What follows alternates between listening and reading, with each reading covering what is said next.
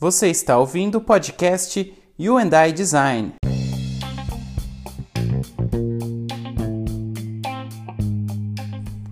Olá, seja muito bem-vindo a mais um episódio do podcast You and I Design.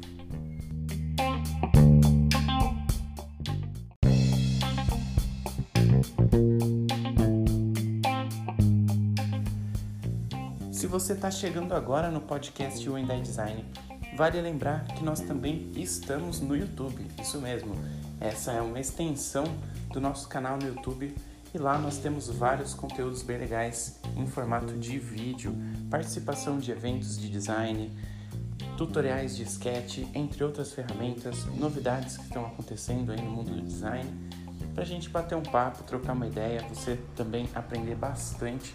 Então fica aqui o meu convite para você acessar o nosso canal no YouTube, youtube.com/uidesign, youtube.com/uidesign.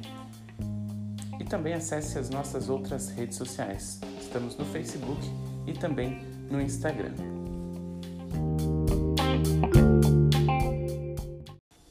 Então vamos começar o episódio de hoje. Muito prazer, meu nome é Caio Calderari e nesse episódio eu quero falar com você um pouco sobre as mudanças que têm acontecido na nossa carreira como designer. Não sei se você tem percebido e acompanhado como a profissão designer mudou dos últimos anos para cá e, consequentemente, está sempre em evolução e sempre mudança. Mas nem sempre a gente está atento a tudo isso, está um pouco focado no trabalho. Então, eu queria gerar uma reflexão, bater um papo, trocar uma ideia sobre um pouco do meu ponto de vista sobre essas mudanças nos últimos anos, para a gente pensar em que momentos nós estamos agora e também pensar um pouco de como a carreira pode evoluir no futuro e para onde nós estamos indo. Vale lembrar aí que é, cada um vai ter um background diferente, uma visão um pouco diferente, então é, levar em consideração que são só as minhas sinceras opiniões aí, o meu ponto de vista sobre é, o que eu tenho de background e a minha vivência na área e na profissão. Eu venho de um background é, onde eu era freelancer e autodidata. Então, na época, lá em 2005, é, realizava trabalhos em geral relacionados a design, desde a parte de design gráfico, como criação de logotipos, identidade visual, banners e também desenvolvia sites para a web. Mas naquela época ainda tudo era muito inicial, né?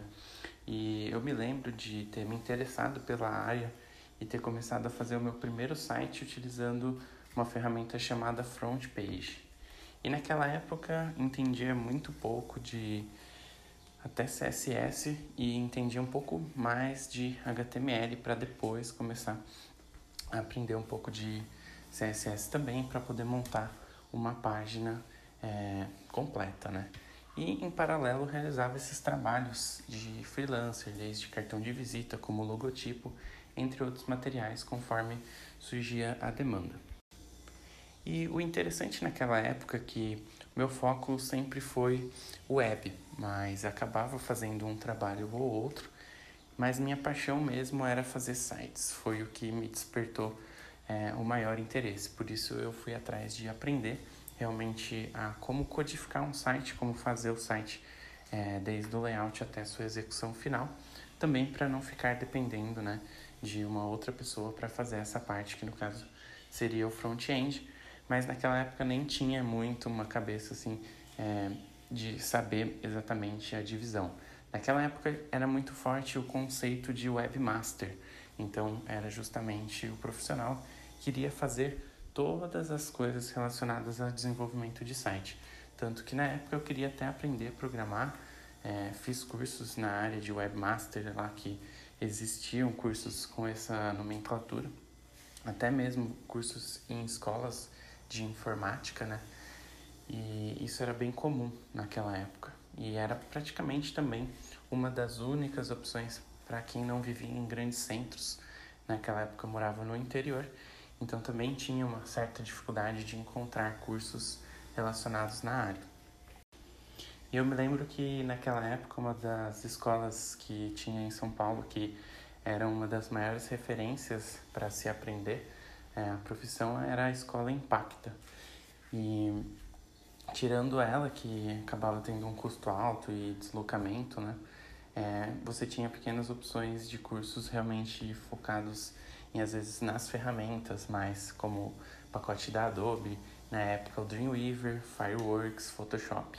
E foi é, o que eu segui, acabei estudando bastante essas ferramentas, trabalhei um bom tempo com o Fireworks, cheguei a usar o Dreamweaver também, o famoso Flash, era sensacional, né? E fazia coisas que todo mundo ficava maluco, mesmo a gente sabendo hoje que é, aqueles efeitos, né? Talvez não eram os melhores em termos de usabilidade, mas também por esse lado a gente não tinha ainda uma cabeça tão formada e focada em termos de usabilidade. E eu acho que justamente por é, ter sido dessa forma, eu acho que os profissionais que começaram na área, assim como eu, estavam mais focados em aprender como isso tudo funcionava, como que a web é, funcionava e como fazer sites para a web, principalmente como fazer páginas mesmo. É, a gente tinha uma série de ofertas de criação de sites gratuitos como GeoPages é, e páginas do, do Blogspot. E, e, era mais ou menos essa, esse cenário ali da década de 2005, ali, 2000, né? Que já, já tinha vindo um boom da internet em 90, que era realmente uma, uma coisa bem arcaica, começando ali para os anos 2000. E aí eu fui pegando ali um pouco mais para frente já, mas ainda era uma coisa bem, bem rudimentar, né? Muito focado em ferramentas mesmo. Então, o profissional focava em aprender o básico ali, é, Fireworks, Dreamweaver, é, via até o Dreamweaver como uma boa solução, Flash também. E, e eu acho que por ter tanto esse foco em conseguir entender o que, que era aquilo, o que, que era a internet, entender é, como fazer realmente, como utilizar a ferramenta. Então, o maior desafio sempre foi a ferramenta, dominar a ferramenta, entender a ferramenta. É, eu acho que, e também pelo cenário de ser um curso focado na ferramenta e que só, é, só tinha isso, né? Você terminava o curso sabendo utilizar a ferramenta, é, você não tinha uma formação muito pensada em termos de arquitetura de informação, de tipografia, de cores, outros aspectos do design que acabavam agregando um valor final, né? Um resultado muito melhor. Então, por esse caminho, eu acho que demorou um pouco de tempo até ter uma consciência um pouco sobre isso.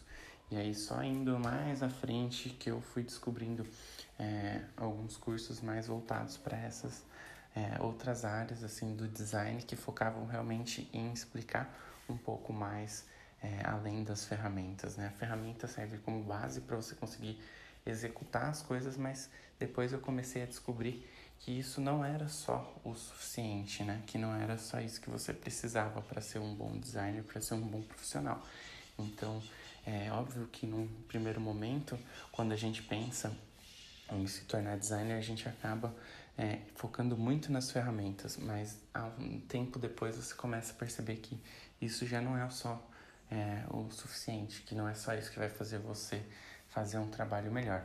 E é claro, também é importantíssimo buscar referências, buscar é, ótimos profissionais que já executam um bom trabalho e tentar entender como é que eles conseguiram chegar naquele resultado. E eu acho que é, em grande parte eu acabei absorvendo muito né, de aprendizado assim com essas referências, olhando outros trabalhos e principalmente praticando e tentando fazer trabalhos às vezes que é, não, não são trabalhos comerciais, mas que são trabalhos exploratórios.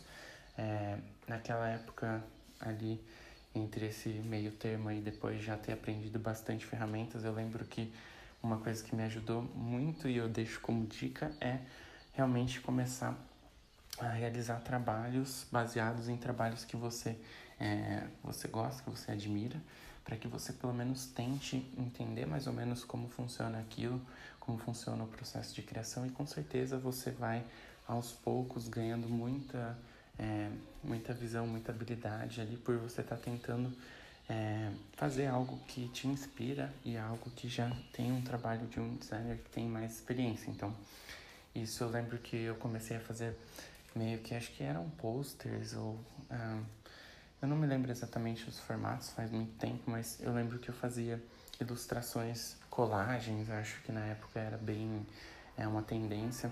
Fazia bastante colagem, então fazia é, no Photoshop uma por dia. E isso evoluiu bastante meu trabalho. Eu também acabei divulgando isso e acabava saindo em vários sites.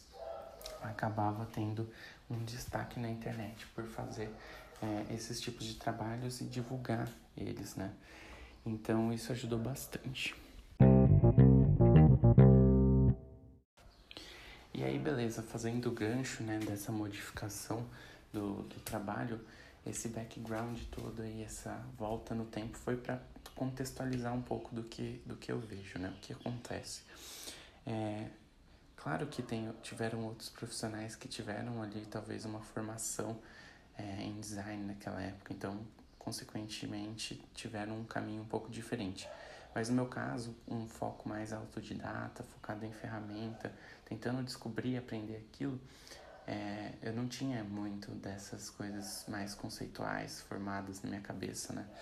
E só depois de algum tempo que eu comecei a despertar para esse tipo de conhecimento. E é o que eu vejo hoje com bastante foco e com e bem em voga, sabe? Assim, é um foco muito grande em talvez falar sobre estratégia, falar sobre UX, falar sobre usabilidade mesmo, de explicar o porquê você resolve o problema, o porquê que é, qual o problema né, você está resolvendo, por que, que você está tomando tal é, decisão.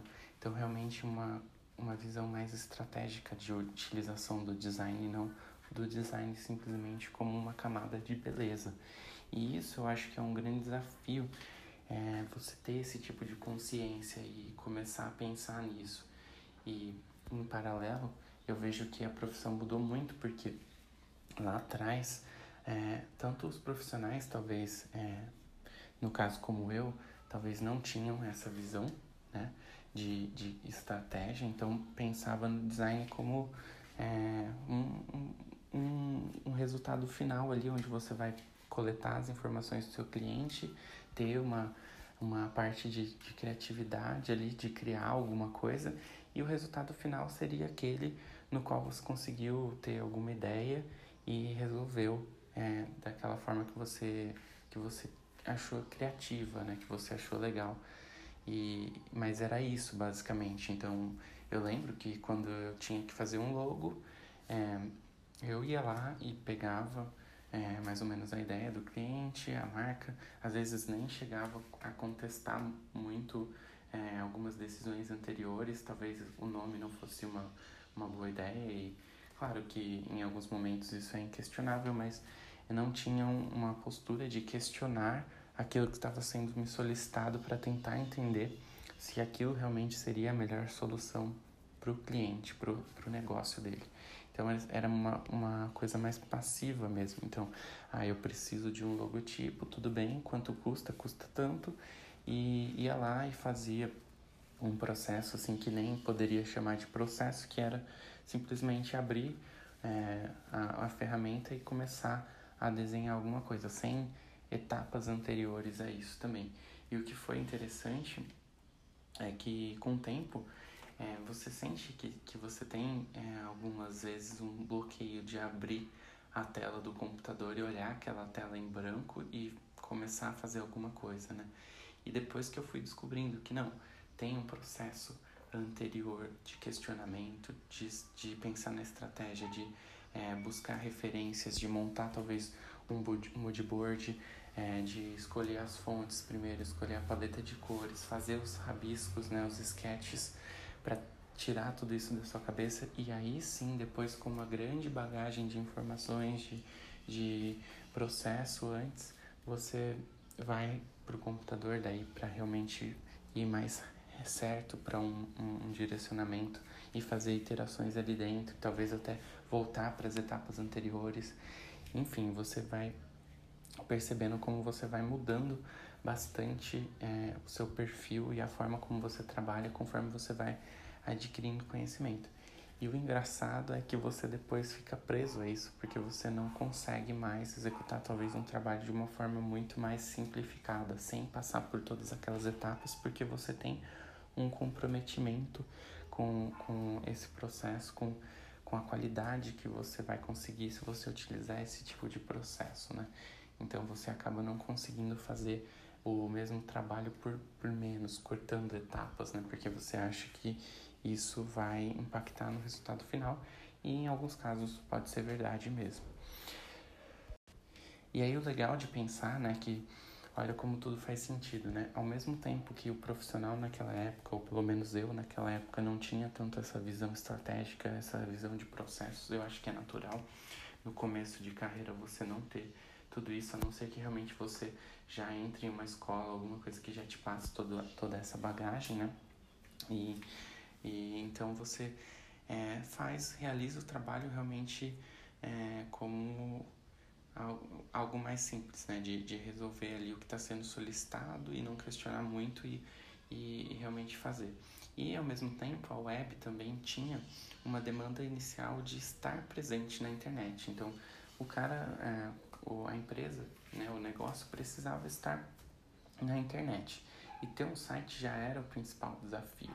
É, e ainda assim, né, muitas pessoas ainda não tinham também uma mentalidade de que era necessário ter um site. Então, além de, é, primeiro desafio ser ter um site, ainda tinha o desafio de convencer que, que ter um site era uma coisa necessária, uma coisa essencial, né? E, e aí esse era o desafio, era estar na internet, era talvez transferir o seu cartão de visitas é, físico para a internet. E aí ter algo a mais, algo mais interativo, algo mais é, interessante, mais engajador, né? E, e era isso, assim, na, na, na por, por muitos anos. Eu acho que é, até depois começar esse boom de, de smartphones, de aplicativos, e aí ter muito, muita questão de app, eu acho que antes o foco, pelo menos para mim, sempre foi é, essa primeira parte, né, de estar presente na internet. Então, sites realmente institucionais mesmo.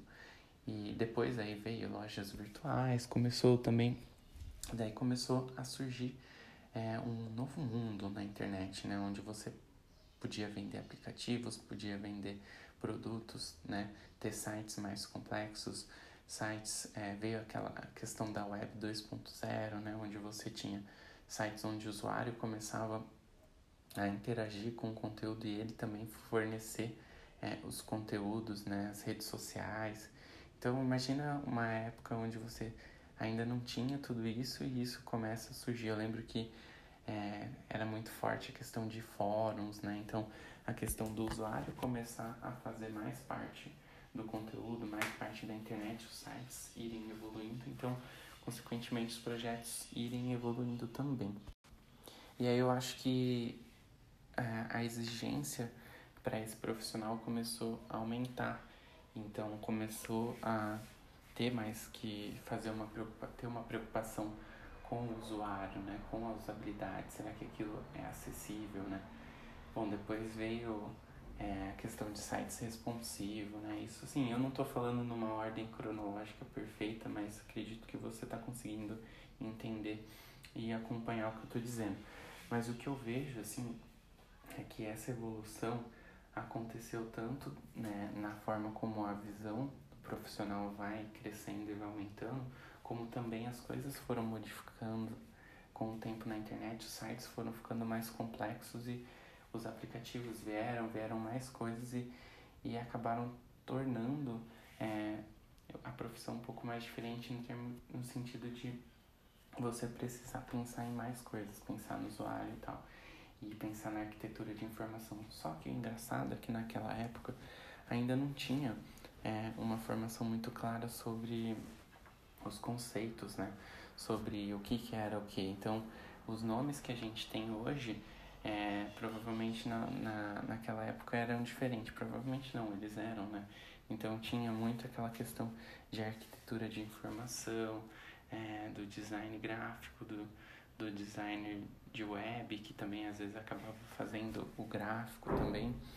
E mas assim, eu percebo que pelo menos no Brasil não tinha uma separação muito clara, né?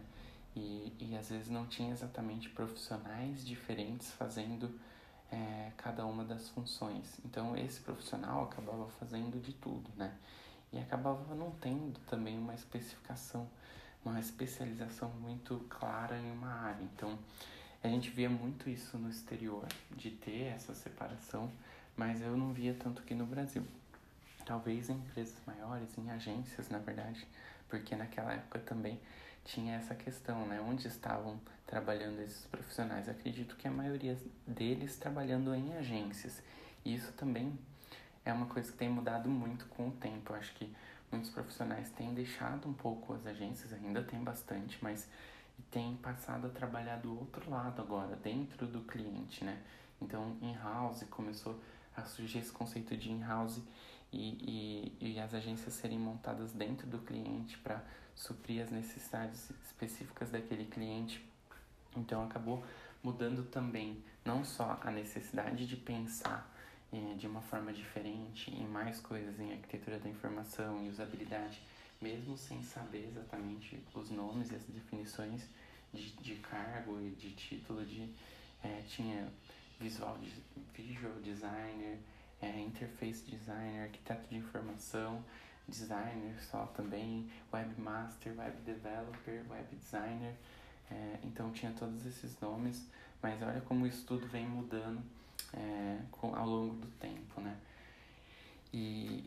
Acho que isso é o reflexo né, dessa mudança. Então, é, às vezes o cara passa de, de agência para para trabalhar em house. E aí, como as, as coisas foram mudando, os sites começaram a virar é, coisas mais complexas, foi surgindo maior demanda, né, de um maior entendimento e as redes sociais tal. E aí, o que acontece, né? O que, que eu vejo, além dessas mudanças é, e das mudanças de, de, de cargo, de nomenclatura de cargo, é também que, assim, por que, que hoje eu acredito que UX está tão em voga, né? É, e por que, que isso faz total sentido. E essa questão de pensar mais de forma mais estratégica em design, porque hoje, com é, esse boom de smartphones, esse boom de, de vendas online, de produtos sendo criados, que os produtos, o produto é a tela, né? É a interface, é aquilo que a pessoa consome, o serviço, né? ele é aquele dashboard, ele é o que está de informação ali. E isso mudou muito, então às vezes você tinha talvez o site como uma ponte para fazer um negócio, então gerar um lead, estar na internet, meu cartão de visitas online. Até depois passou o momento de ser a ponte para vendas, né? E aí depois os aplicativos sendo o que é o produto mesmo. E os sites também virando produtos, não só necessariamente um aplicativo, mas aquele serviço, ele, ele é o produto e ele é, é o site em si.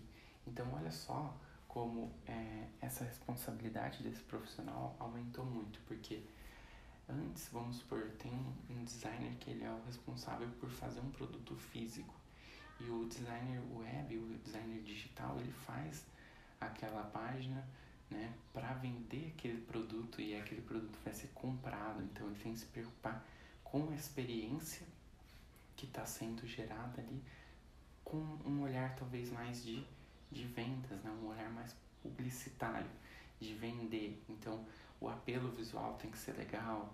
Então ainda naquele pensamento de talvez um pouco estratégico, mas mais de mais superficial de design, de deixar bonito, de deixar atrativo, de, de deixar vendável para que aquele produto físico ali naquele site fosse vendido ou que aquele negócio tivesse uma, uma boa imagem, uma boa percepção de valor para gerar um lead, para gerar confiança, né, para agregar valor àquela marca.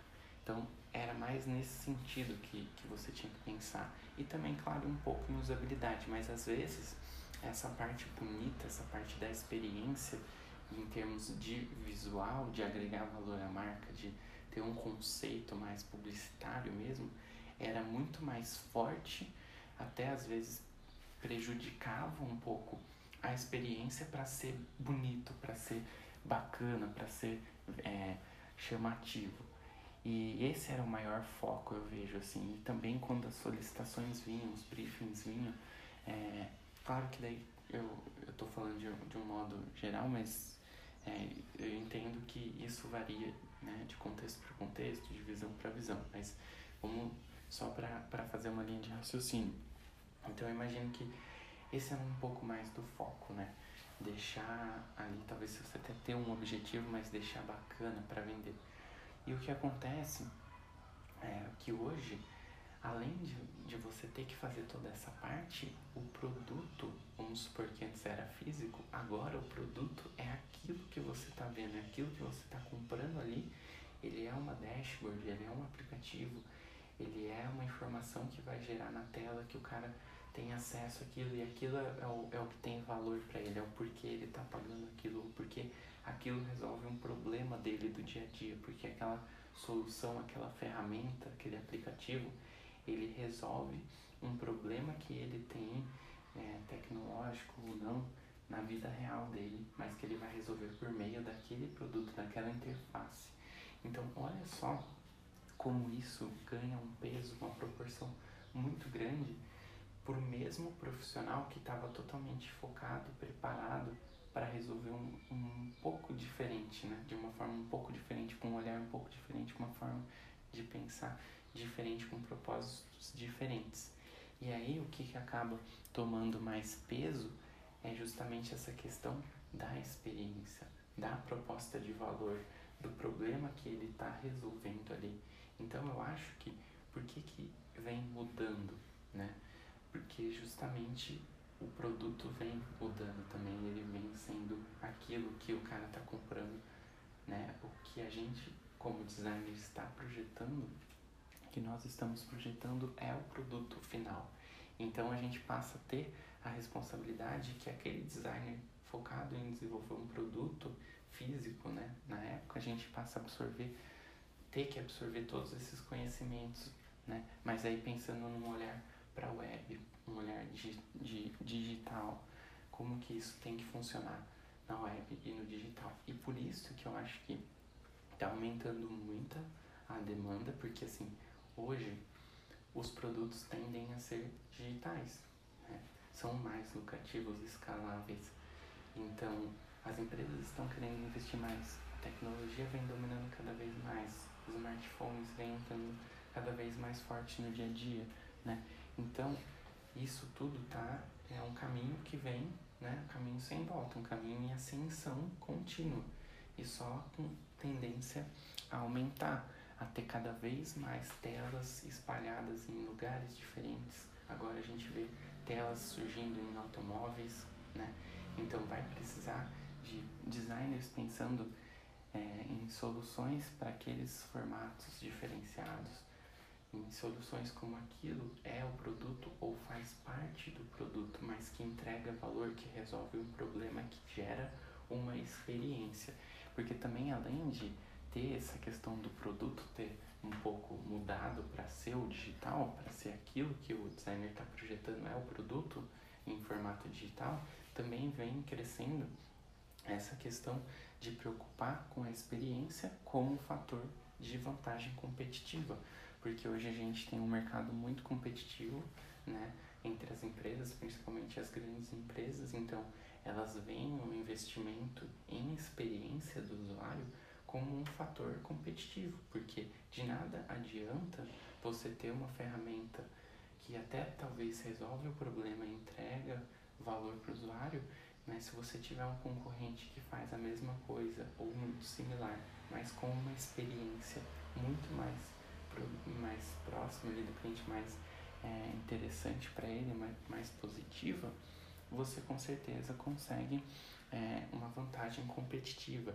E o que acontece é que as empresas têm cada vez mais percebido. E também é o nosso papel como designer, né?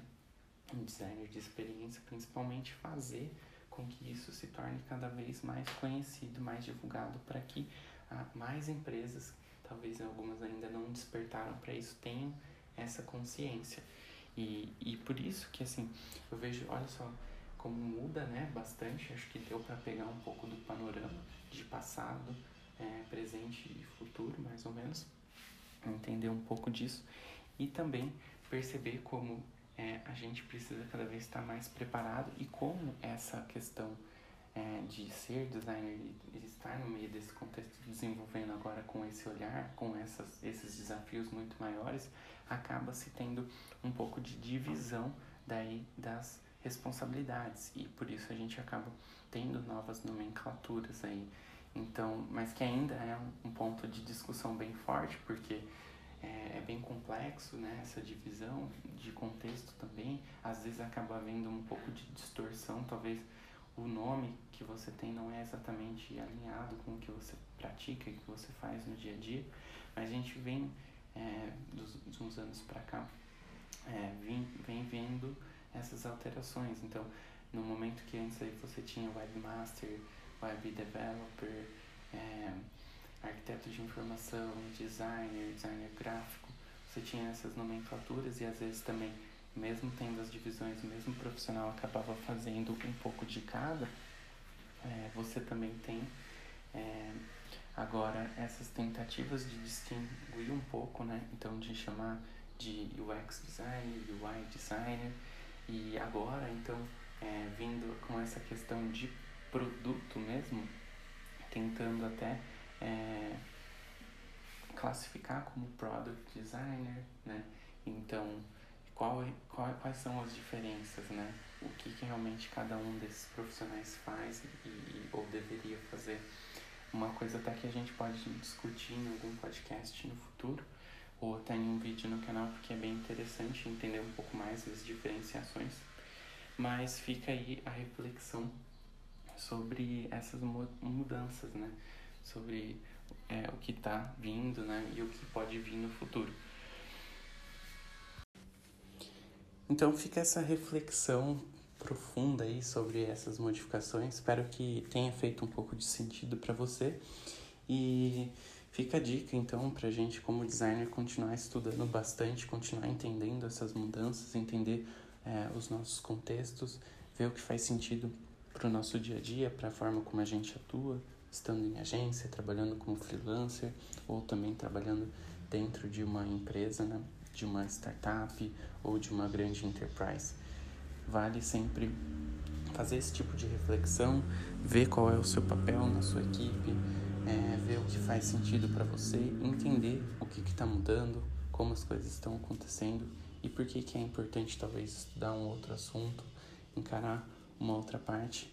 Eu tenho visto, por exemplo, um grande desafio que são para esses profissionais que, que têm um foco maior em, em interface mesmo, na parte visual da coisa, e agora tendo que estudar e aprender bastante sobre a experiência do usuário, talvez não para atuar é, 100% diretamente com isso, fazendo isso, depende muito da empresa. Tem empresa que vai ter que ser é, feito né, pelo mesmo profissional, porque não tem muitas, muitas pessoas na equipe, mas empresas maiores acabam segmentando mais e deixando as pessoas que têm mais expertise em uma área trabalhando em uma área e outras em outras.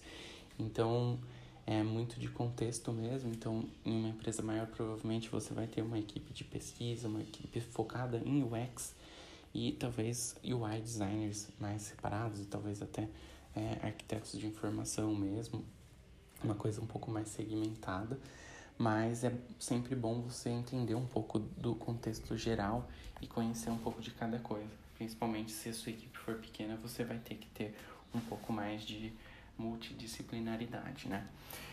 Mas legal, é, futuro tá aí, é desafiador. Eu acho que quando houve uma mudança também na questão de, da web começar a ser mais mobile, ter essa questão de, de sites responsivos foi uma questão que mexeu bastante. Eu lembro de deixou bastante uma preocupação de como isso tudo funcionaria, tinha que se comportar, mas eu vejo que ao longo do tempo isso acabou ficando é, mais prático, mais natural.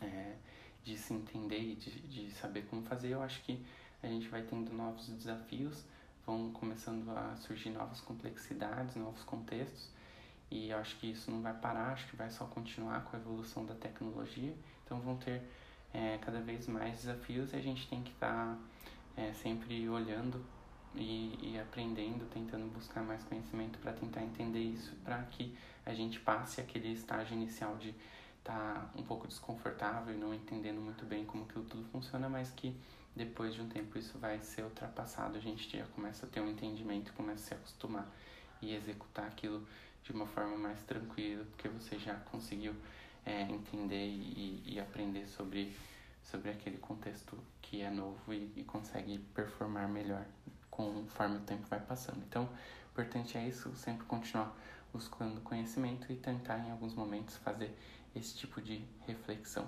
Se você tiver algum comentário, é, pode me mandar aqui no Anchor. É, eu vou tentar colocar o link aqui e se não, você pode entrar também no YouTube, é, youtube.com.br design e deixar um comentário lá.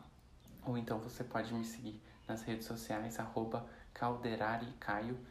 E eu tô em todas as redes sociais com esse mesmo usuário, arroba calderaricaio, Facebook, Instagram, também escrevo posts no Medium. Acessa lá que sempre tem coisa legal, novidade. E vamos continuar batendo esse papo.